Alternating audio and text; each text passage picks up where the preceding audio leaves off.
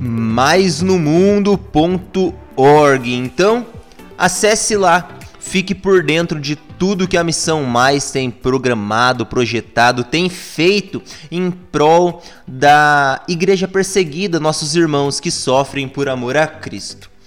Hoje, no Pérola dos Pregadores, nós estudaremos um tema interessantíssimo quando falamos no contexto de perseguição religiosa. E estudaremos sobre as cidades refúgio. Não sei se você já ouviu falar nas cidades refúgio, mas ouvindo ou não, quero convidar você a aprofundar-se nesse estudo comigo hoje. E, antemão, convidar você, se você não acompanhou os quadros que passaram na rádio nesse sábado, corre lá e procura o Heróis da Bíblia, onde a Letícia estudou sobre o apóstolo André. Procure sobre o Atenção Farmacêutica, onde tivemos uma convidada especial. Letícia, o nome dela também, e trouxe um alerta sobre segurança no trabalho. E tivemos a doutora Eline no quadro Na Real. Lá nós estamos tendo um, uma série de episódios a respeito de drogadição e a doutora Eline trouxe para nós um relato a respeito de drogadição.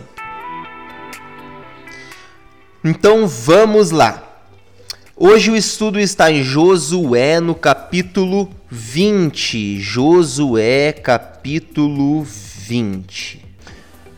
Josué no capítulo 20 diz assim: Disse mais o Senhor a Josué: Fala aos filhos de Israel: Apartai para vós outros as cidades de refúgio, de que vos falei por intermédio de Moisés, para que fuja para ali o homicida que por engano matar alguma pessoa sem o querer para que vos sirvam de refúgio contra o vingador do sangue. E fugindo para alguma dessas cidades, pôr-se à porta dela e exporá o seu caso perante os ouvidos dos anciãos da tal cidade.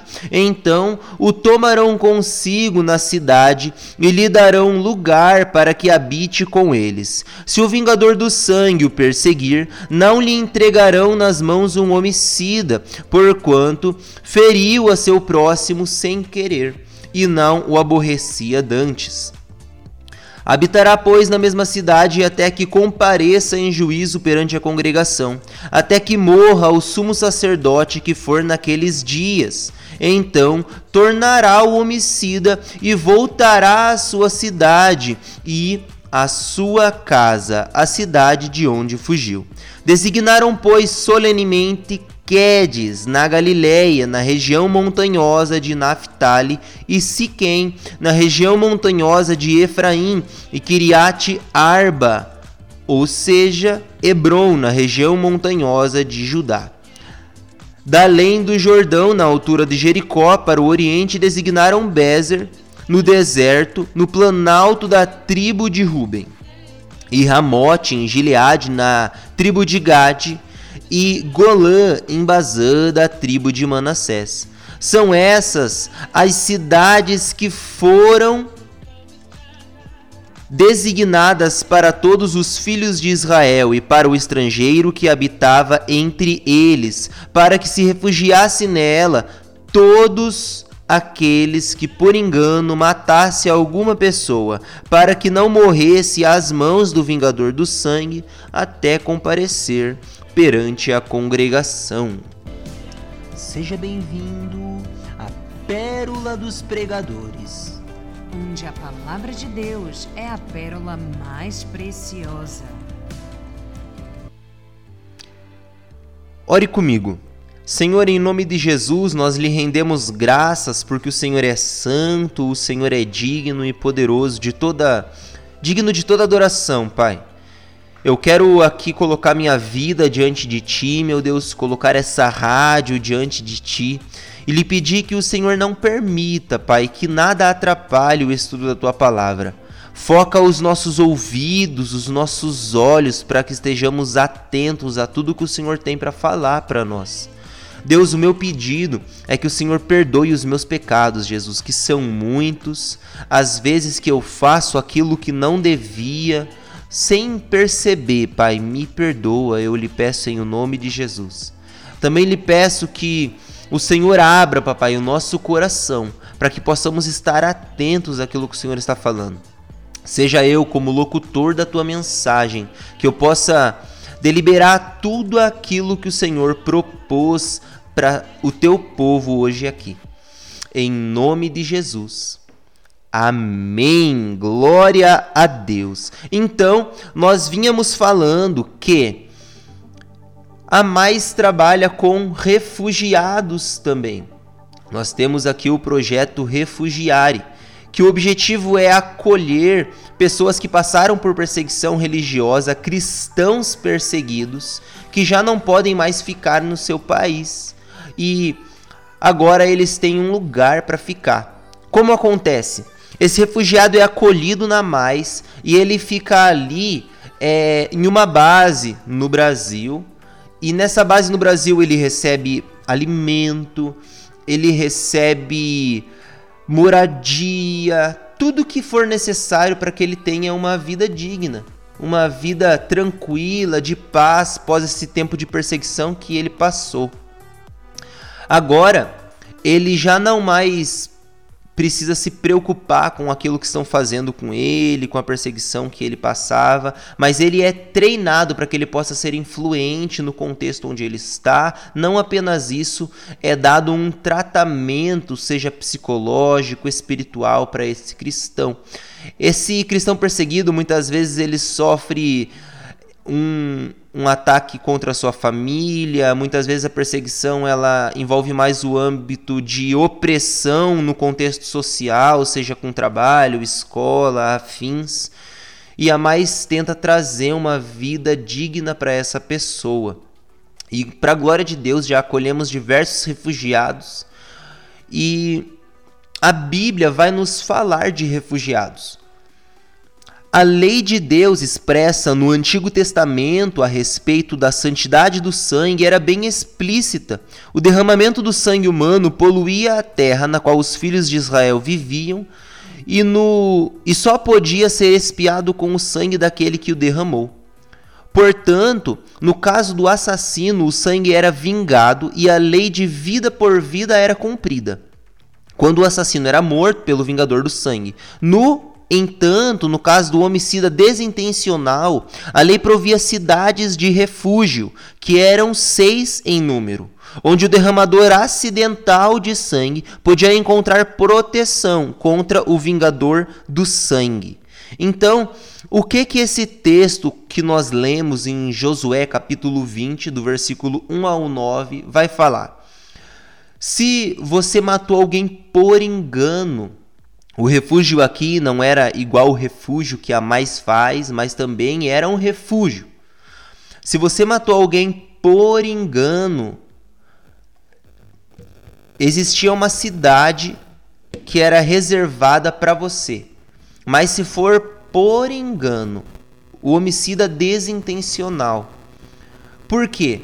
Porque ele estava correndo risco de vida os familiares daquela pessoa podiam ir atrás dele para o tirarem a vida. Então ele tinha seis cidades que eram cidades levíticas. Os levitas, eles tinham 48 cidades, e seis dessas foram reservadas para serem cidades de refúgio. Houveram cidades designadas por Moisés e cidades designadas por Josué. As cidades designadas por Moisés foram Bezer, Ramote e Golã, que nós lemos no texto ali. E as designadas por Josué, Hebron, Siquém e Quedes. Ok. Vamos falar um pouco agora sobre os significados dos nomes dessas cidades. É muito importante para que nós entendamos o que o povo hebreu ouvia ou entendia ao ouvir o nome de uma cidade. E Bezer significa em hebraico fortaleza. Então, uma pessoa, quando chegava em Bezer, ela estava indo para literalmente o significado da palavra fortaleza. Ramote, o significado hebraico é altura, exaltado. Golã, significado hebraico é exílio, ou seja, uma pessoa que foi obrigada a deixar a sua pátria. E essas são as cidades designadas por Moisés. Havia também, como eu disse, as cidades designadas por Josué, que era Hebron, que o significado hebraico é comunhão, aliança. Então você pense comigo, uma pessoa que não tinha mais comunhão com aquela família onde houve um, uma morte acidental, ela estava sendo perseguida, agora ela tinha refúgio em Hebron, que o significado hebraico é comunhão e aliança. Siquém, o significado hebraico é ombro, dando um sentido daquele ombro amigo que te sustenta na hora difícil, e Quedes. Mais tarde, essa cidade ficou conhecida como região da Galileia. E o significado hebraico dela é lugar santo. Então, quando você estava indo para Quedes, você entendia o significado daquela, daquela cidade, o significado do nome é santo. Ok, naquilo que nós lemos ali, a forma que está escrita designando as cidades é muito importante. Na Ara está escrito designaram, pois, solenemente Quedes. Já na Arque está escrito então apartaram Quedes. A palavra aqui, designaram, apartaram, é do hebraico kadash.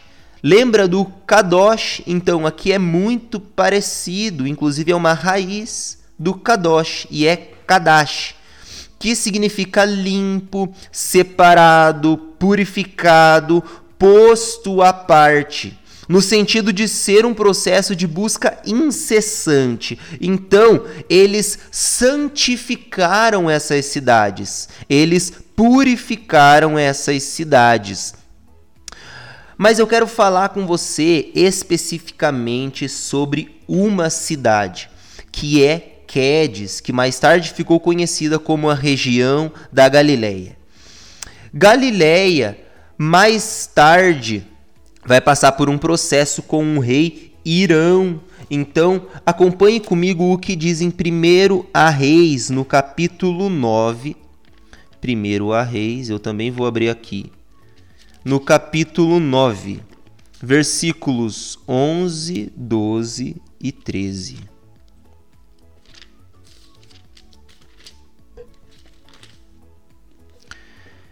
Diz assim: Ora, como Irão, o rei de Tiro, trouxera a Salomão madeira de cedro e de cipreste e ouro segundo todo o seu desejo, este lhe deu vinte cidades na terra da Galileia.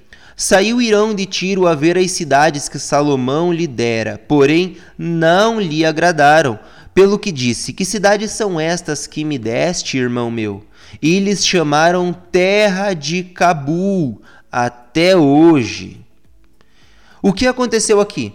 Essa cidade, ela foi influenciada por diversos outros povos. O povo hebreu tinha uma ordenança de Deus que eles deveriam não deixar outros povos nas suas cidades. Porém, eles não cumpriram isso. E o povo cananita, né, de Canaã, eles continuaram ali. E mesmo depois das distribuições das terras, os cananeus continuaram na região. Logo, os judeus daquela região viviam cercados por gentios. O que nós lemos é que mais tarde o rei Salomão doou 20 cidades daquela região a Irão, rei de Tiro. Isso demonstra a mistura que havia na população da Galiléia entre israelitas e não israelitas. Porém, o rei Irão não gostou das cidades, pois aos seus olhos era uma terra arenosa e improdutiva. Você viu ali quando nós lemos terra de Cabul? Pois bem, o significado hebraico de terra de Cabul é sujo, terra árida. Então o rei Irão ele olhou para aquelas cidades e falou: essa terra é uma terra improdutiva, é uma terra suja, uma terra árida. Mas não parou por aí. Essa terra, essa região da Galileia passaria por outros tropeços na história. E após os avanços assírios, por volta de 730 antes de Cristo, a população da Galileia se tornou predominantemente habitada por povos de outras nações. Em 2 Reis, no capítulo 17, Israel já será deportado para a Síria por Salmaneser, rei da Assíria. Então, agora, estando envolvido pelo povo assírio, a região da Galiléia foi perdendo o apreço que tinha, inclusive pela Torá, pela palavra de Deus ali descrita. E essa terra já não teria mais tanto os, nem as suas tradições, ela perdeu muito da sua essência. Mas não parou aí. Mais tarde, a Galiléia também seria discriminada pelos judeus. E as diversas nações que habitavam na Galiléia influenciaram os judeus galileus a não se aplicarem tão veementemente ao estudo das Escrituras e ao fervor religioso. Isso fazia com que eles fossem tratados com desdém. Então você olha o que diz em João no capítulo 1 e versículo 46. Natanael diz: Pode vir alguma coisa boa de Nazaré, região da Galileia? João capítulo 7, versículo 41 diz: Vem, pois, o Cristo da Galileia. E João capítulo 7, versículo 52 dizem para Nicodemos: És tu também da Galileia, examina e verás que da região nenhum profeta surgiu. E agora eu lhe pergunto: uma terra dessa, uma terra que já teve diversos tropeços, que primeiramente foi desprezada, sendo visto como uma terra improdutiva, embora outrora fosse vista como um lugar de refúgio, um lugar santo, Quedes, lugar santo, viria a ser rejeitada porque perdeu o apreço pela palavra, o apreço que ela tinha pela Torá, agora está sendo visto como uma terra de onde nenhum profeta pode vir. Como poderia vir alguém dali? Essa terra, observem uma coisa, ela foi avaliada pelo rei Irão. Salomão é visto na Bíblia como um homem muito sábio, inclusive o mais sábio da sua época. E foi esse rei Salomão que chamou o rei Irão para ajudá-lo. Então vocês imaginem comigo se Irão não entendia do que estava falando. Irão tinha muitos conhecimentos e quando ele olha para aquela terra e ele fala terra de Cabul, há um consenso entre Salomão e o rei Irão a respeito do que era aquela terra. O que acontece é que muitas vezes as pessoas olham para nós por aquilo que nós aparentamos ter. E acontece que nós vamos perdendo nossa essência no processo cristão. Quantas pessoas que já não produzem mais como produziam, ao menos aos olhos da sociedade. Afinal, as pessoas elas costumam valorizar-nos a nós pelo que nós temos, pelos que, pelo que nós produzimos. Inclusive, é muitas vezes visto como na época judaica que aquela pessoa que está passando por uma dificuldade financeira, aquela pessoa que não ganha vidas para Jesus, que tem o seu ministério parece que não deslancha, essa pessoa ela tem uma maldição. Era assim também na época do Antigo Testamento. Se a pessoa nascia com uma deficiência física, era porque ela tinha uma maldição. Se essa pessoa ela tinha dificuldades, era porque ela foi amaldiçoada por Deus. E as pessoas olham assim para nós muitas vezes. O que o, o texto lido vai nos ensinar e o que esse estudo vai nos ensinar é o que pode vir de uma terra dessa. E eu quero convidar a você a pensar o que tem vindo de você. Talvez você seja a pessoa que tempos atrás produzia de uma forma diferente. Talvez tempos atrás você acolhia pessoas, você era realmente um, um kadash, um lugar separado, designado para ser um lugar santo. Mas conforme as pessoas se aproximaram de você, conforme outras regiões tomaram conta, ou pior, conforme você foi perdendo o apreço da palavra, você se distanciou do seu alvo. Qual era o seu alvo? Você já parou para pensar o porquê que você está vivo hoje, o porquê que você foi colocado na terra? Qual é o objetivo de ser quem você é? Qual é o objetivo de ter nascido? Por que o Guilherme existe hoje? Por que a Aline existe hoje? Por que a doutora Eline existe? Por que a Letícia existe? Você já parou para pensar nisso? O porquê essas pessoas surgiram, porque Deus permitiu o nascimento delas? Não apenas isso, o porquê você nasceu, qual é o seu propósito na terra. A verdade é que o inimigo de nossas almas, ele não pode impedir aquilo que Deus quer fazer, porque Deus é soberano. Mas o que ele tenta é nos frustrar no nosso propósito. Ele tenta nos tirar do centro da vontade de Deus para não sermos aquilo que Deus quer que nós sejamos. No processo de palavra dada, aquilo que Deus disse que nós somos e seremos, e no processo de palavra cumprida, quando nós nos tornamos ou acontece aquilo que Deus falou, existe aquilo que eu acabei de falar, o processo. E esse processo, ele serve, serve para moldar o nosso, o nosso caráter. Ele precisa incomodar-nos a nos tornarmos diferente.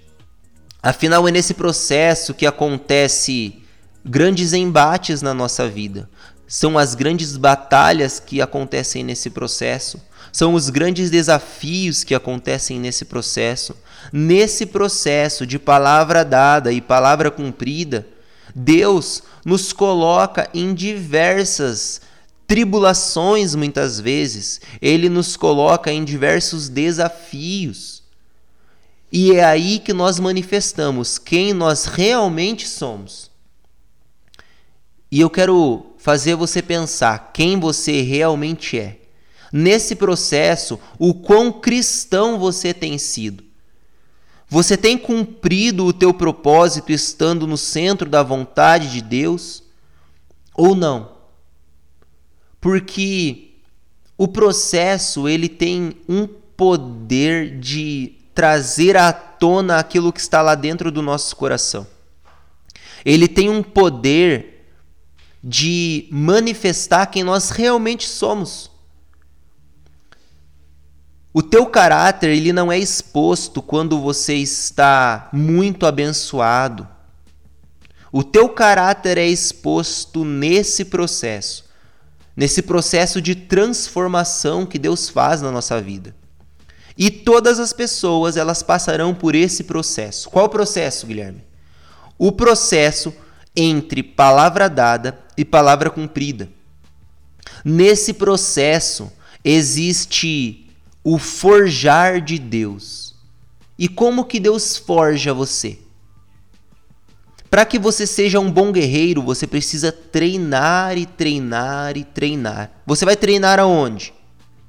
Você vai treinar praticando. Assim como quando você vai fazer uma prova da faculdade, você precisa estudar e estudar e estudar.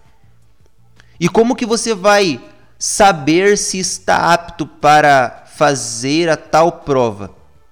Você pode fazer simulados, que nada mais são que provas, testes.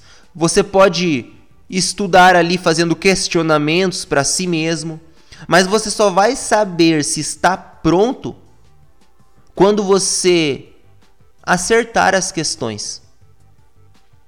Você responde as questões e você estuda, estuda, estuda, estuda, e quando você percebe que aquelas questões estão sendo respondidas com aptidão, então você está apto para fazer a prova. Assim é como deve ser.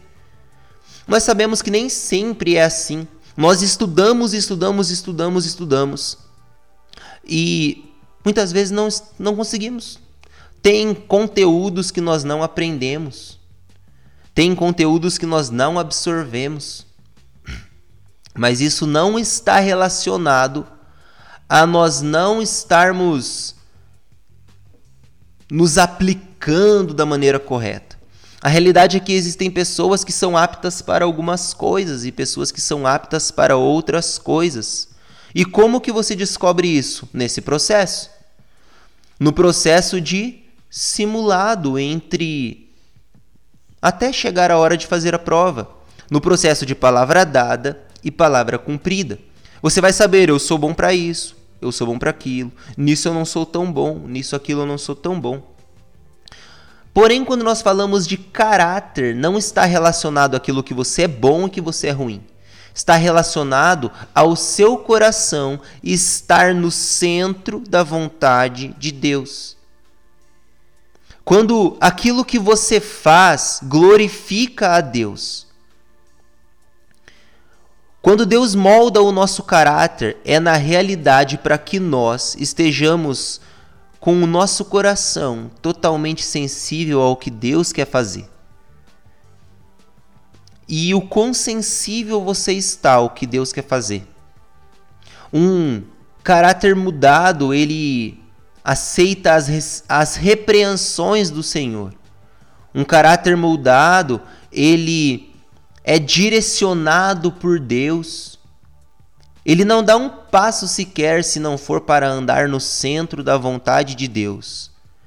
Esse é um caráter de acordo com o caráter que Cristo quer para nós. Um caráter cristão. É assim como deve ser. Porém, como eu falei, o processo ele tem o poder de manifestar caráteres. E nesse processo, talvez o caráter que você tenha manifestado não é o caráter que Deus quer para você. Talvez fosse nesse processo, talvez seja nesse processo que você deveria estar ajudando mais pessoas, respondendo às pessoas de uma maneira diferente. Talvez seja nesse processo que você deveria estar demonstrando uma confiança em Deus de uma forma diferente.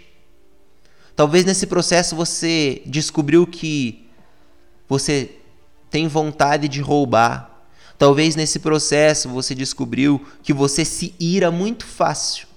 Talvez nesse processo você descobriu que as pessoas ao teu redor não são impactadas de uma forma boa, mas nesse processo as pessoas são impactadas de uma forma ruim. Não com um caráter cristão, mas com um caráter totalmente influenciado pelas concupiscências desse mundo. E como que você sabe disso? Quando os frutos que você dá não são frutos dignos de arrependimento. O que eu estou falando? A palavra de Deus fala a respeito dos frutos do Espírito. O teu caráter moldado, ele precisa manifestar esses frutos. Seu caráter moldado precisa manifestar amor, mansidão, temperança, domínio próprio e o que o teu caráter tem manifestado? Será que o teu caráter tem manifestado amor, mansidão, temperança? Ou o seu caráter tem manifestado aquilo que nem você queria receber?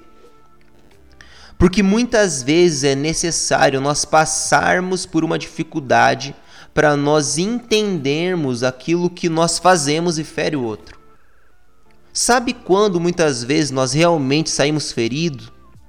Quando aquilo que nós fazemos acontece conosco. Isso não é uma regra, mas em muitos casos acontecem assim. Por quê? Porque nós temos um coração insensível. A natureza humana, ela está lavada no pecado. Ela está imersa na escuridão, na podridão nesse mundo. A palavra de Deus diz que o mundo jaz no maligno. Então todo o nosso ser ele foi imerso na podridão dessa terra. Mas foi por isso que um santo, o único santo, nos amou. E ele nos amou primeiro. Ele nos amou acima do que nós poderíamos oferecer a ele, acima do que nós temos de bom ele nos amou porque Ele é o amor. E Deus entregou o seu único filho para morrer no meu e no seu lugar. E agora o nosso caráter moldado está propenso ao quanto nós obedecemos a Deus. Porque a obediência a Deus traz um caráter novo a nós. Pois só Ele tem poder de nos transformar. Eu, pela minha força, e você, pela sua força, não temos poder de sairmos transformados desse processo. O único que pode transformar o nosso caráter é Deus. O que ele faz? Ele revela o nosso caráter no meio desse, promessa, desse processo, ou ele transforma o nosso caráter. Para isso, ele sonda o meu e o teu coração e o que ele encontra no meu e o teu coração? Se ele não encontra coisas boas, fica aqui o ultimato a mim e a você, a eu e a você, para que nós possamos sairmos transformados desse processo, é necessário que nós clamemos a transformação de Deus. Livra-me da tentação, Pai. Perdoa os, meu, os meus pecados como eu perdoo aqueles que me devem. Ou seja, começa a perdoar mais, começa a amar mais e cumprir aquilo que Deus propôs a nós. Essa Galileia, esses moradores da cidade de Galileia, eles estavam em um processo entre palavra dada e palavra cumprida. Galileia. Antes Quedes, que era um lugar santo, separado por Deus, um Kadash. Agora rejeitado pelo rei Irão, visto como terra de Cabu, uma terra suja, uma terra árida. Depois discriminada pelos judeus, pois tinha sido deportada e aquilo também influenciou para que os gentios tomassem conta dessa terra. Natanael dizendo: Pode vir alguma coisa boa de Nazaré, região da Galileia? Vem, pois, o Cristo da Galileia. Dizem para Nicodemos em João capítulo 7, versículo 52: És tu também da Galileia? Examina e verás que da Galileia nenhum profeta surgiu. Pode vir alguma coisa boa da Galileia? Galileia em estado de processo tem seu caráter manifestado ou seu caráter mudado. Mas foi dessa região que nasceu o Messias. E Isaías, no capítulo 9, a partir do versículo 1, nos dá um relato a respeito do que aconteceu. E diz assim: Mas para a terra que estava aflita não continuará a obscuridade, Deus, nos primeiros tempos, tornou desprezível a terra de Zebulon e a terra de Naphtali, mas nos últimos dias tornará glorioso o caminho do mar, além do Jordão, Galiléia dos gentios. O povo que andava em trevas viu grande luz, e aos que viviam na região da sombra da morte resplandeceu-lhes a luz. Tens multiplicado este povo, a alegria lhe aumentaste. Alegram-se eles diante de ti, como se alegram na ceifa e como exultam quando repartem os despojos. Versículo 6 diz o seguinte: Porque um menino nos nasceu, um filho se nos deu, o governo está sobre os seus ombros, e o seu nome será maravilhoso Conselheiro, Deus forte, Pai da eternidade e Príncipe da paz.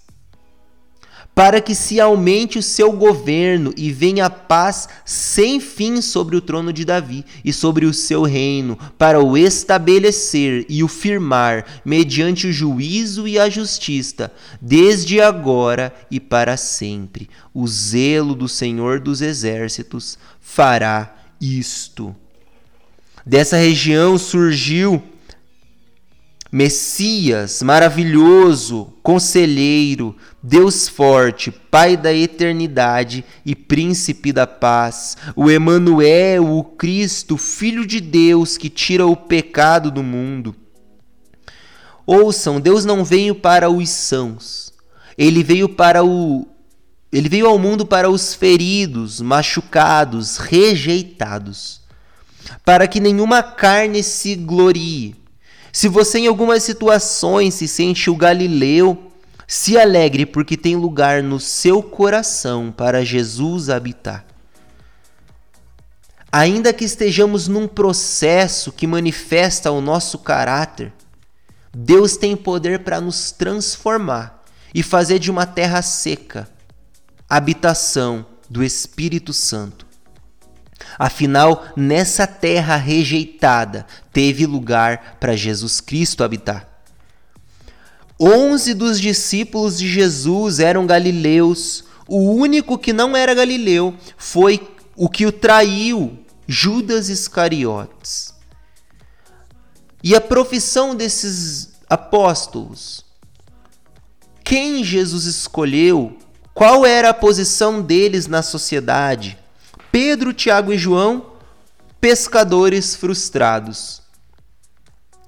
Mateus, cobrador de impostos, corrupto aos olhos do povo. Simão o Zelote, um revolucionário político, visto como terrorista pela perspectiva de um soldado romano. E Judas Iscariotes teve o seu caráter revelado ele era o que? Ladrão e traidor. E o que aconteceu depois que Jesus Cristo habitou nessa terra que outrora era vista como uma, era uma terra rejeitada? Escolheu pessoas que não tinham grande visibilidade na sociedade. O que aconteceu com essas pessoas? Pedro, convenceu quase 3 mil pessoas com uma pregação. Foi o primeiro bispo de Roma e é considerado o primeiro papa. Foi crucificado de cabeça para baixo, segundo a tradição, por não se julgar digno de morrer como Jesus Cristo. Tiago foi o primeiro a evangelizar na Espanha e, dentre os apóstolos, o primeiro mártir. Ele morreu decapitado é o que a história nos conta. Mateus espalhou os ensinamentos de Jesus entre, os, entre a Judéia, Etiópia e persas. Estudiosos defendem que morreu na Etiópia com ferimento de espada. E Simão, segundo a tradição, fez um trabalho missionário no norte da África e sofreu martírio na Palestina durante o reinado de Domiciano, perseguidor dos cristãos. Essas pessoas elas foram escolhidas em um contexto de pouca visibilidade social. Mas Deus fez com que elas manifestassem o reino, inclusive na sua morte. Isso nos traz um ensinamento que é necessário muitas vezes que nós venhamos a morrer para que a nossa história seja contada de uma maneira diferente. Essa morte pode ser física ou ela pode ser espiritual. Mas no geral, nós precisamos morrer para o nosso eu, abandonar quem nós pensamos que somos e assumir o caráter que Cristo quer para nós. Para isso é necessário que a profundidade nas, nas Escrituras sejam diárias. Para isso é necessário uma busca incessante e o arrependimento sincero. A palavra de Deus diz que aquele que confessa e deixa alcança misericórdia. Então, é necessário que nós venhamos a confessar os nossos pecados uns aos outros. Escolha a pessoa correta, seja um pastor, seja um líder que você confia e peça oração. Confesse os seus pecados a ele. A oração de um justo pode muito em seus efeitos, diz em Tiago. Então, não tenha medo de falar dos seus pecados. A pessoa que ouve você falando dos teus pecados e não valoriza da maneira que deveria, ou ela te despreza pelos teus pecados, essa pessoa, muito provavelmente, tenha um destino pior que o seu. Porque aquele que entende que é melhor do que o outro, ele não será exaltado, a palavra de Deus diz. Mas são os humildes que serão exaltados. Eles herdarão o céu. Você está pronto para entrar na terra prometida? Se não, confesse suas culpas uns aos outros. Para que a oração feita ela venha a sarar a sua vida e traga vida nova um caráter transformado. E não faça mais aquilo que você sabe que é errado. Porque enquanto você faz no período de ignorância, você faz por ignorância. Deus não levará isso em conta. Mas o julgamento vem quando nós sabemos que é errado e persistimos no erro. Pois quando sabemos que é errado e persistimos no erro, a realidade é que nós não queremos nos arrepender. Porque o arrependimento sincero ele gera mudança de direção, mudança de caráter. E ainda que venha peso sobre você, você não nega o nome de Cristo. Você não nega o fato de querer ter um caráter transformado e manifesta isso como os apóstolos que nós falamos aqui. Para concluir, essa região foi estabelecida como cidade de refúgio. Essa mesma região foi contaminada por deuses de outros povos. Foi conhecida pelo rei de Tiro como uma terra ruim e agora seus habitantes estavam sendo discriminados. O que nós aprendemos com isso? O que você aprende olhando para uma terra que outrora refugiava alguém e num processo para a chegada do Messias até ela, ela acaba sendo rejeitada até por desobediência. Galileia não era só a coitadinha da história. Ela desobedeceu. O que você aprende com isso?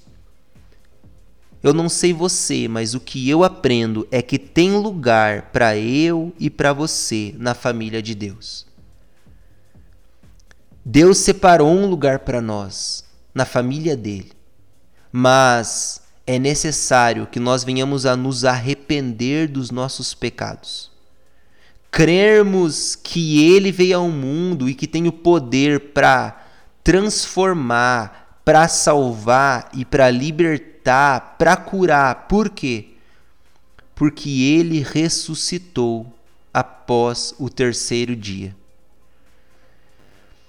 Eu quero convidar você a orar, colocando diante de Deus a situação que você tem passado e crendo que Deus tem poder para nos trazer vitória. Senhor, nós te agradecemos porque o Senhor é um Deus que nos traz transformação e cura. Não é terra seca, terra improdutiva que o Senhor não possa fazer frutificar bons frutos. Afinal, tu és o Criador do céu e da terra. Tu faz e desfaz aquilo que ganha forma.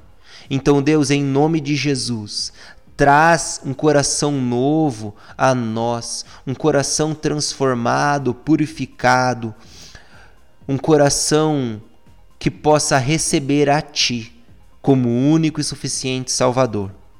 Eu oro pelos meus irmãos que foram impactados, que foram tocados de alguma maneira por essa palavra. Aqueles que já ouviram e aqueles que ainda hão de ouvir essa mensagem.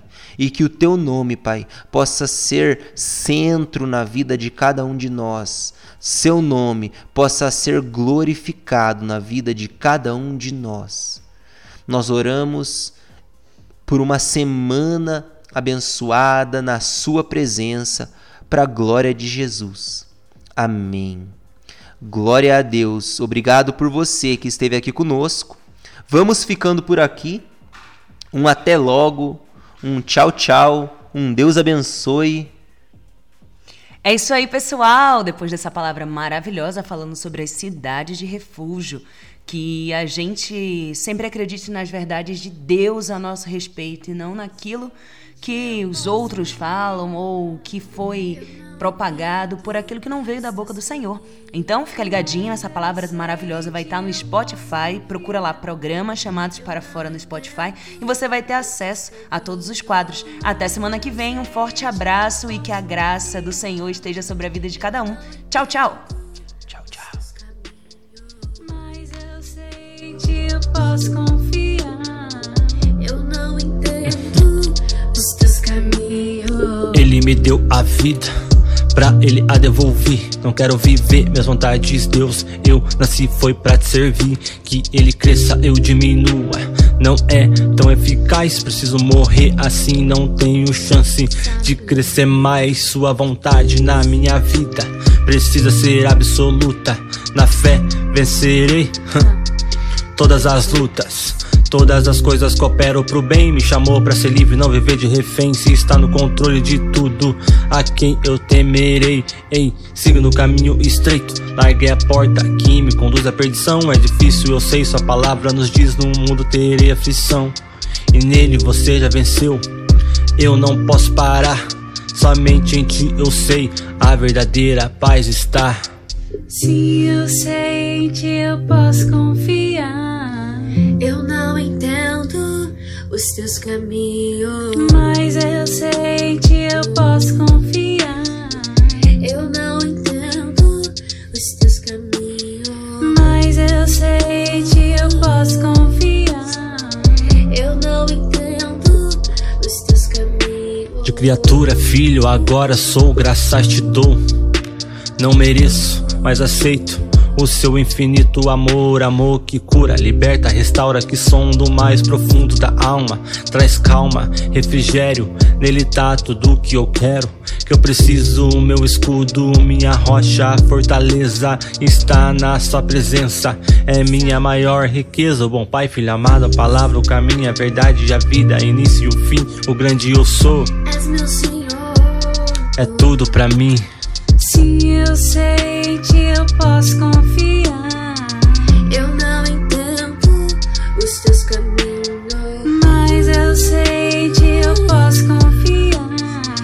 Eu não entendo os teus caminhos. Mas eu sei em ti eu posso confiar.